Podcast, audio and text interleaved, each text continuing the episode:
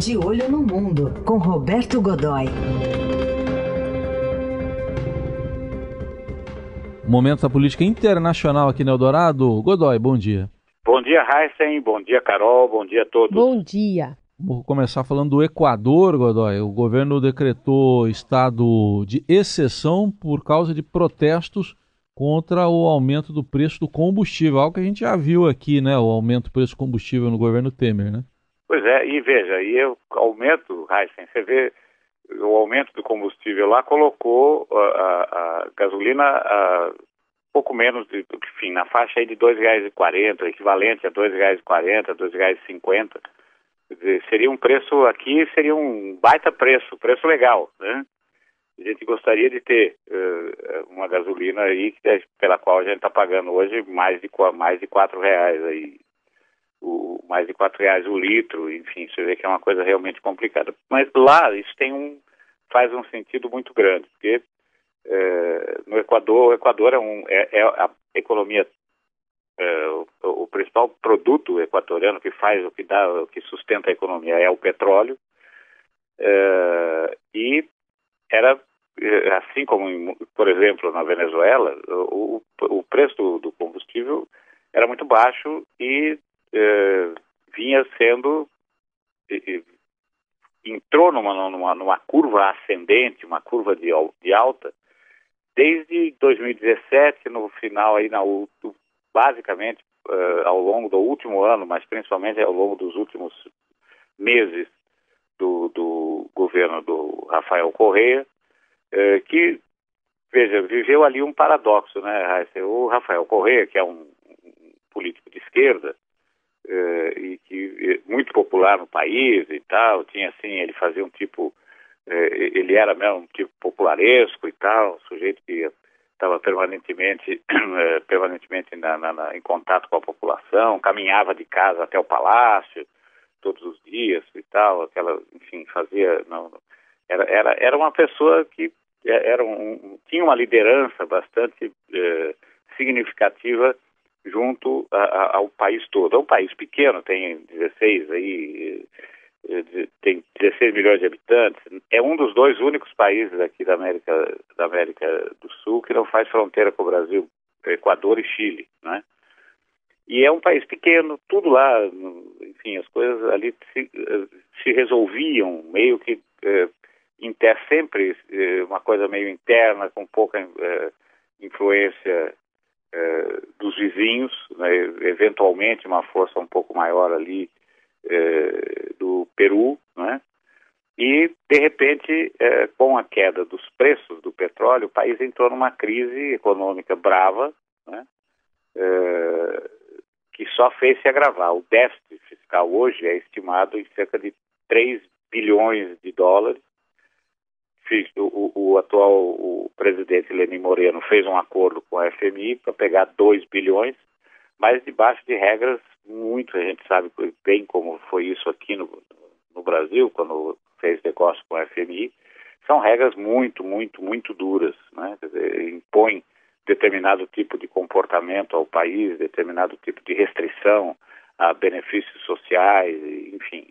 É, o que vale é só a estabilização da moeda, a estabilização do, do, a estabilização da economia, essa coisa toda, e provocou uma enorme reação da população que já vinha insatisfeita e agora, uh, com esse aumento dos combustíveis que ficou aí na faixa dos 123%, uh, explodiu e a gente está tendo aí manifestações pelo menos nas três principais cidades, né, Quito, Guayaquil e Cuenca, desde ontem o número de, de eh, ainda ainda não apareceu nenhum morto, mas a gente já sabe que tem aí muitos feridos, eh, cerca de 20 presos, enfim, a coisa vai ficando séria. E nessa noite os apoiadores do Rafael Correia no, no legislativo é, pediram um o impeachment do Lenin Moreno. O Rafael, o Lenin Moreno e o Rafael Correa romperam é, pouco tempo, pouco tempo depois da posse do, do Moreno, o, porque o Correia entrou em investigação, está sob investigação de casos de corrupção. Mais um aqui no aqui, né, E, e, e essa, essa investigação envolve eh, uma série de, de, contratos, de procedimentos, e há inclusive uma suspeita de desvio direto de recursos do país, o que levou o Rafael Corrêa a mudar para a Europa. Ele vive hoje na Bélgica, de onde dispara ataques sistemáticos ao Lenin Moreno, eh, que, eh, por sua vez, diz que ele é um caso de polícia e está deixando que as coisas eh, corram por esse viés. Mas o Rafael Correa continua sendo um sujeito muito, muito influente, principalmente no, entre deputados e senadores. O resultado disso é que, há cerca de cinco horas, cinco ou seis horas, foi pedido o impeachment dele, e eh, há manifestar novas manifestações nesse momento nessa cidade eh, agora já pedindo a saída dele a coisa está ficando realmente séria o, as forças armadas locais são comandadas pelo general Leonardo Barreiro eh, já se manifestaram eh, de uma maneira eh, curta objetiva em que dizem que enfim trata-se de uma questão política civil e mais que estão atentas à preservação do Estado equatoriano, que é a missão constitucional, esse negócio todo.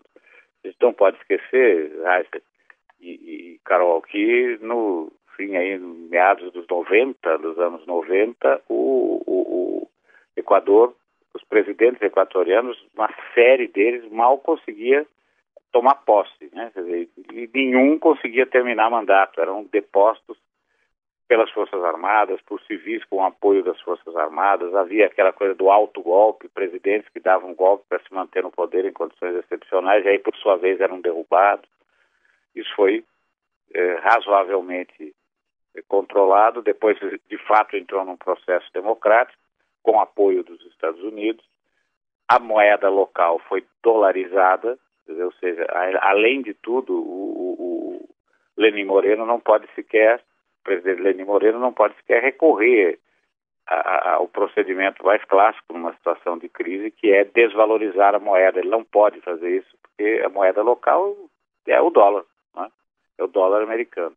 Portanto, a situação vai ficando cada vez pior. E a, é segunda frente de a segunda frente de crise é, aqui por perto, né? Porque a gente tem o caso aí do Peru também, né, Raíssa? Aliás, só antes de entrar na questão do Peru, eu queria é, contextualizar então essa, essa questão envolvendo o Equador, porque, é, como você disse, são vários presidentes, né? Foram mais de oito, cerca de oito em pouco mais de uma década. Agora, esses subsídios que o FMI está exigindo agora, que está promovendo todos esses protestos, vieram da época da ditadura, né? A ditadura, na década de 70, acabou comprometendo a receita petrolífera do Equador desde então, e aí os, governa os governos que vieram não, não conseguiram ou não tiveram é, como reverter isso, contraíram novos créditos, novas dívidas, e aí culminou nessa situação de agora. É mais ou menos isso. É mais ou menos isso, você tem razão. O, o, no caso do Equador, a gente tem que lembrar que a, a sob o Rafael Correa, o país viveu um momento uh, de exuberância. Ele, uh, contra, ele, ele desenvolveu, fez uma espécie de plano diretor, e aí, veja, a gente pensa sempre, temos sempre que pensar na, no tamanho, né? É um país pequenininho, né? É, ele fez um plano diretor importante, investindo muito em infraestrutura, gerando contratos grandes, é, gerando muito emprego, aument, aumentou benefícios sociais. Veja, ao contrário dos, dos demais países da região, ele deu benefícios previdenciários incomuns eh, patamares eh, que eu me lembro de ter bem dessa, de, de, enfim, dessa ocasião e desse processo em que eh, vários especialistas alertavam para o fato de que aquilo era uma corrida para o buraco, né? E, mas enfim, ele. E a conta está chegando agora também. E a né? conta está chegando agora, como a gente está vendo. O, o, quando quando o, o Rafael Correia saiu, ele já saiu é, naquele momento ele foi realmente considerado uma façanha ele ter conseguido eleger o Lenin Moreno, que era então é, apoiado por ele, sim, sim. porque a popularidade dele caía extraordinariamente. E agora, como você está dizendo, a, a fatura está chegando. Né?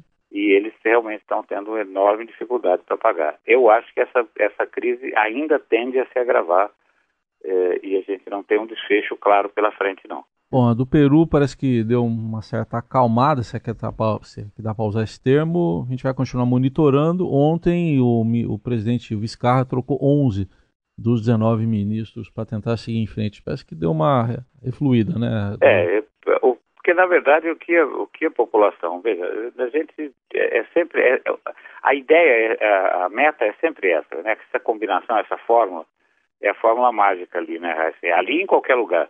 Se você tem é, a, a, uma, uma, economia razoavelmente estabilizada, de alguma maneira, funcionando pelo menos, de alguma maneira, é, e, algum, e algum tipo de providência que signifique mudança, há uma, um momento de, bom, vamos ver o que vai dar. Né? Então, você, é, esse é o momento, esse, esse olho do furacão em que a, a tempestade está rugindo ali em volta, mas no, no, centro você tem um momento de tranquilidade, é, é o que a gente está vivendo hoje, nesse momento lá. Agora, o legislativo continua, foi dissolvido, continua nessa situação, a crise Dizer, mais ou menos como se fosse alguém dissesse, olha, quer saber de uma coisa, isso aí não está funcionando, fecha tudo, hum, para sim. com tudo. Peraí, não é assim que funciona.